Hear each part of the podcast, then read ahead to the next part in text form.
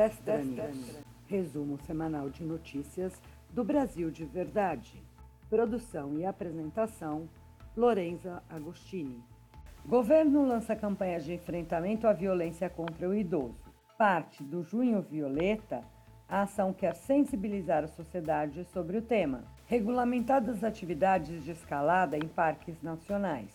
As novas regras têm como objetivo a ordenação e a otimização da prática de escalada e dos serviços prestados em apoio, como condução e acompanhamento dos praticantes. Cinturão das Águas do Ceará recebe mais de 31 milhões e 600 mil reais em recursos federais. O empreendimento é essencial para garantir a segurança hídrica para 4,5 milhões de moradores da região metropolitana de Fortaleza. Ações de compensação ambiental somam mais de 319 milhões de reais.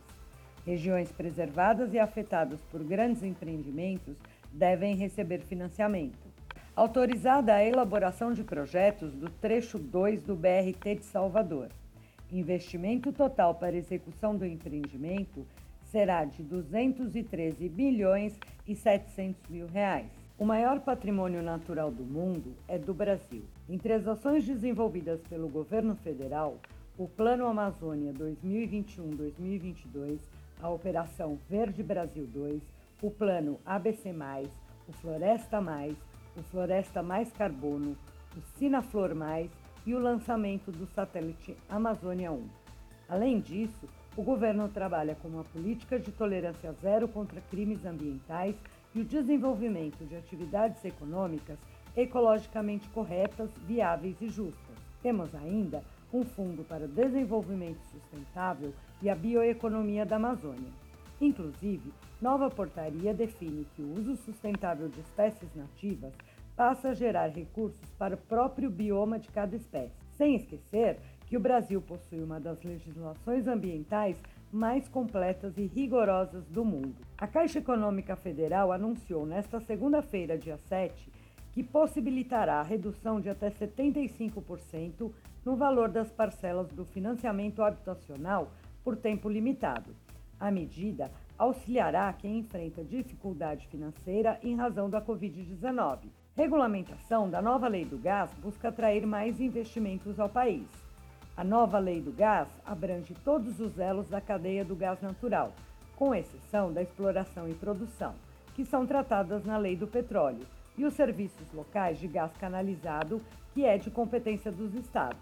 A Secretaria de Alfabetização do Ministério da Educação atua no planejamento, orientação, coordenação e implementação de políticas para a alfabetização de crianças, jovens e adultos. Marco Legal das Startups modernizará ambientes de negócios brasileiro. A lei que institui o Marco Legal das Startups e do Empreendedorismo Inovador registra que, entre os objetivos, está a modernização do ambiente de negócios brasileiro e o incentivo ao empreendedorismo inovador como meio de produção da produtividade e da competitividade da economia brasileira e de geração de postos de trabalho qualificados. MEC lança plataforma EduPlay para auxiliar educação e pesquisa no Brasil. Por meio dela, será possível ter acesso a transmissões ao vivo, programas de televisão, canais exclusivos, videoaulas e podcasts. Mais de 470 mil reais são investidos em espaços para ensino no Hospital das Clínicas do Recife. São salas de aula, de estudo de reuniões, auditórios, anfiteatros e espaços de repouso para a comunidade acadêmica. Mais de 28 mil estabelecimentos do país aderiram ao selo Turismo Responsável. O selo identifica estabelecimentos e guias de turismo que assumiram o compromisso de cumprir protocolos de segurança contra a Covid-19. Governo distribui mais 2,3 milhões de doses da vacina da Pfizer. Desde o início da campanha, já foram destinadas a todas as unidades federativas mais de 105 milhões de doses de imunizantes. Organização destaca eficiência de protocolos sanitários no PAN de ginástica artística. Evento promovido no Rio de Janeiro mobilizou 484 pessoas, entre atletas, técnicos, árbitros e equipes técnicas, e não houve registro de casos de Covid-19. Vendas no varejo sobem 1,8% em abril. Essa foi a maior alta para o mês desde 2000. A versão digital do Exame Nacional do Ensino Médio, Enem 2021, terá recursos de acessibilidade inéditos. Os participantes que solicitarem determinado atendimento especializado e tiverem o pedido aprovado pelo INEP poderão fazer prova ampliada, superampliada ou com contraste. Também será permitido que os inscritos usem materiais próprios que auxiliem na prova no computador. Executivo Federal desbloqueia 3,1 bilhões dos ministérios e autarquias. Redução da projeção de gastos com despesas obrigatórias permitiu a liberação. Estados e Distrito Federal recebem equipamentos para ações de prevenção e combate à criminalidade. Avaliados em cerca de 10,7 milhões, incluem armamentos, munições, viaturas, lançadores de granadas, entre outros itens. O governo entrega 700 mil cestas básicas a indígenas de todo o país.